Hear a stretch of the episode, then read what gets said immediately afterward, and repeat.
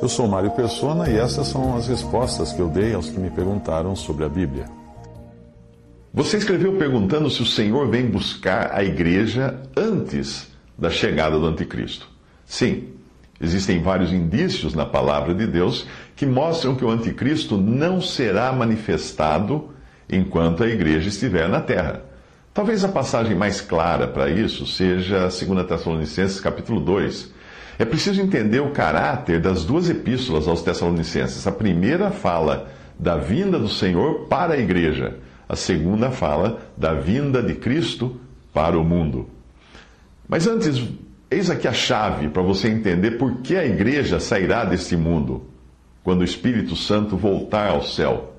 Em João 14, 16 a 17, o Senhor, o Senhor Jesus disse: Eu rogarei ao Pai, ele vos dará outro consolador para que fique convosco para sempre. Atente bem para isso. Para sempre. O Espírito de verdade que o mundo não pode receber, porque não o vê, nem o conhece, mas vós o conheceis, porque habita convosco e estará em vós. O Senhor iria se ausentar, mas não deixaria os discípulos sozinhos. Ele enviaria o Consolador, o Espírito Santo, para ficar com eles e neles para sempre. Ele habita convosco e estará em vós, foi a promessa. E estará sempre, sempre, para sempre. Portanto, nós temos aqui a promessa de uma união indissolúvel entre o Espírito Santo e a igreja, ou também entre o Espírito Santo e o crente individualmente. Em Atos, o Espírito Santo desceu e batizou em um só corpo aquele grupo de cerca de 120 discípulos reunidos em um cenáculo, que era um andar elevado acima do chão. Atos 2, de 1 a 4. E cumprindo seu dia de Pentecostes, estavam todos concordemente no mesmo lugar. E de repente veio do céu um som, como de um vento veemente e impetuoso, e encheu toda a casa em que estavam assentados. E foram vistas por eles línguas repartidas, como de, de fogo, as quais pousaram sobre cada um deles. E todos foram cheios do Espírito Santo e começaram a falar noutras línguas, conforme o Espírito Santo lhes concedia que falassem. A partir daquele dia, todo aquele que crê em Jesus como Salvador é selado com o Espírito Santo e acrescentado ao corpo de Cristo, que é a Igreja. Não é batizado com o Espírito Santo, porque esse batismo só ocorreu uma vez, em Pentecostes, e em etapas até. Foi, os judeus entraram, uh, passaram a fazer parte da igreja em Atos, capítulo 1, versículo 5, Atos capítulo 2, versículo 2, os gentios em Atos 10, 47, Atos 11, 16, e os discípulos de João Batista em Atos 19, 6. A partir de então, todo aquele que crê está incluído nesse batismo de inauguração da igreja. Caso contrário, haveria uma nova igreja inaugurada cada vez que alguém se convertesse, se fosse valer o que dizem por aí que a pessoa é batizada com o Espírito Santo quando, quando crê. Não, a pessoa é selada com o Espírito Santo quando crê.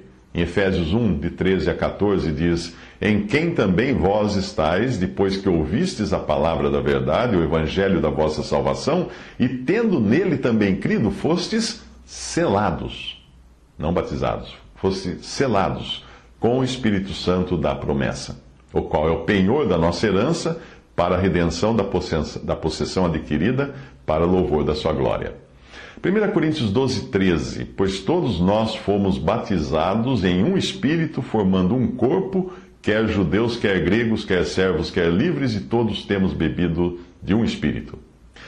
O Senhor Jesus compara, uh, voltando um pouco, essa passagem que Paulo fala, ele fala aos Coríntios, quando ele fala, fomos todos batizados em um espírito, formando um corpo, isso está se referindo a Atos 2 porque nem Paulo e nem esses coríntios estavam lá em Atos 2, mas eles estavam representados lá no batismo do Espírito Santo que formou um corpo, que é a igreja.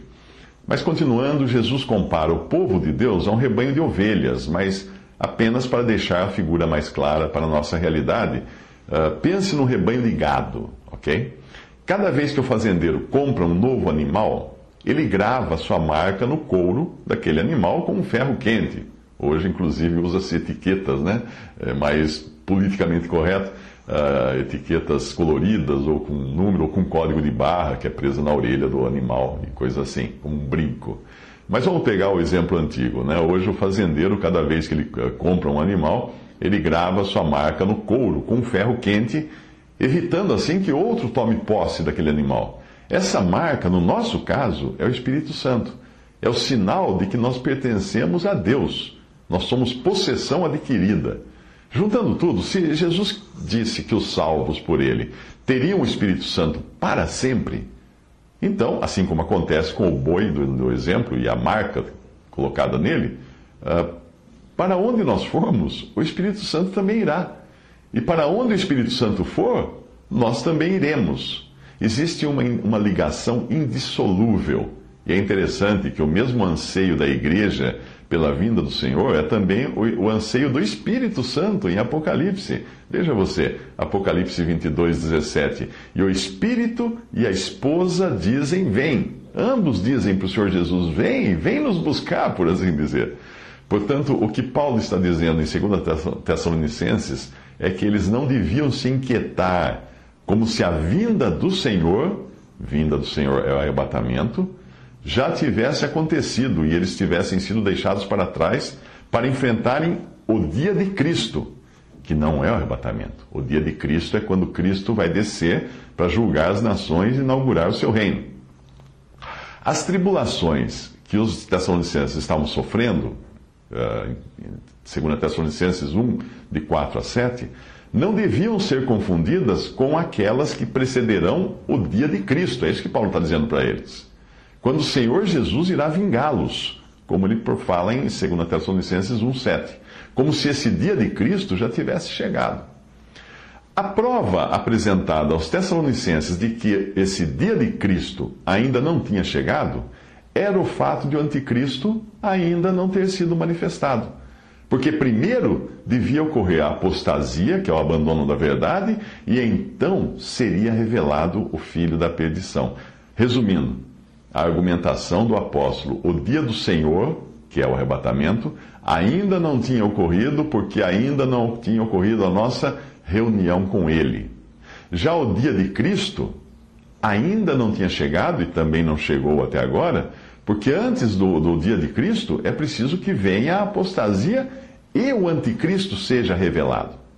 Outro detalhe importante é que na metade do cumprimento da septuagésima semana profética de Daniel 9, versículo 27, ou seja, no início do período de, uh, de sete anos, o anticristo fará uma aliança com os judeus e quando chegar nos três anos e meio dessa aliança, na metade da semana profética, semana de anos, ele irá se assentar no templo de Deus querendo parecer Deus.